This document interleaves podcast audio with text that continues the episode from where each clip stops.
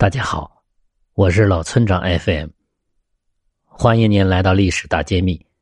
今天我们来说说宋太祖是怎样从流浪汉到宋朝开国皇帝的。在中国历史上，大宋开国皇帝太祖赵匡胤与唐太宗齐名，并称唐宗宋祖。他以豪侠之气把众多的英雄团结在自己身边，又以卓越的军事才干东征西伐。南战北讨，用武力消灭了一个个争雄一方的霸主，结束了五十多年的分裂局面，又一次统一了中国，为这段历史画上了一个句号。在统一全国后，他高瞻远瞩，以宏大的气魄、钢铁般的手腕，进行了一系列的改革，以文治国，军政分开，削弱藩镇势力，强化中央集权，建立官员任期制。废除终身制和世袭制，从源头上断了地方势力做大的可能；提倡农业，鼓励农桑，制定了一系列优惠农业的政策，促进了社会经济的发展。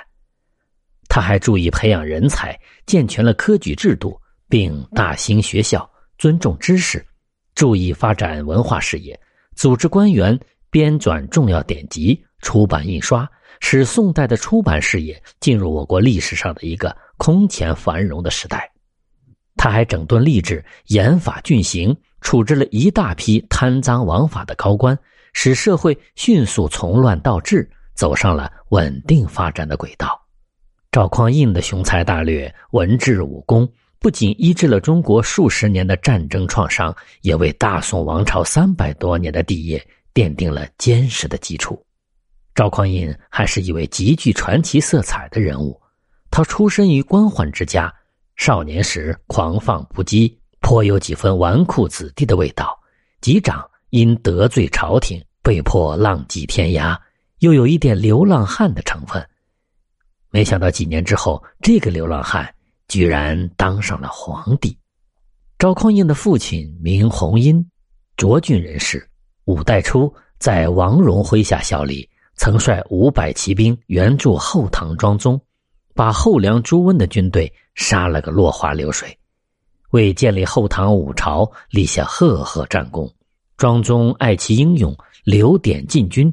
三年之后，庄宗的哥哥明宗李嗣源在一次兵变中登上了皇帝的宝座，改元天成。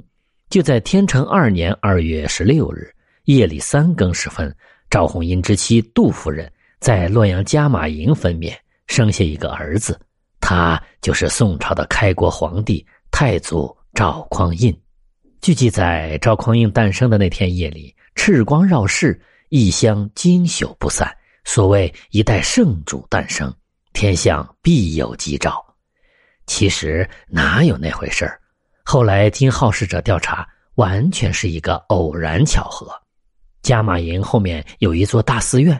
名叫应天禅院，院里种植着素有“国色天香”之称的牡丹上千株，有三百多个品种，魏子、瑶黄、赵粉、芦丹、酒醉西施、雪拥王强等等。不过以前这里可并没有牡丹，传说是女皇武则天在长安城初春游上苑时，看到奇花异草甚多，但是都正含苞，尚未开放。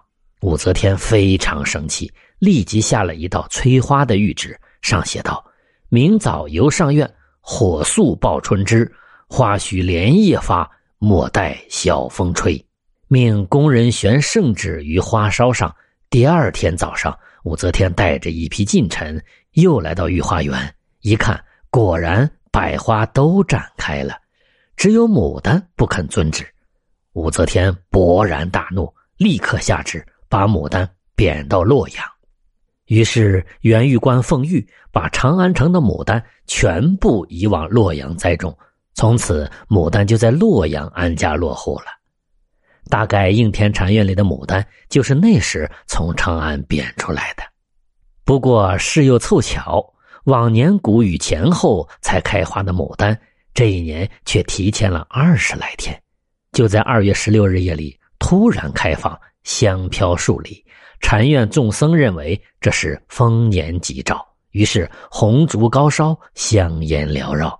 敲钟击磬，大做法事，满院香火烛光，把加马营的夜空都映红了。应天禅院的牡丹开放，衬托了赵匡胤诞生的神奇传说。接下来，这位太祖皇帝还有什么故事？且听下集继续揭秘。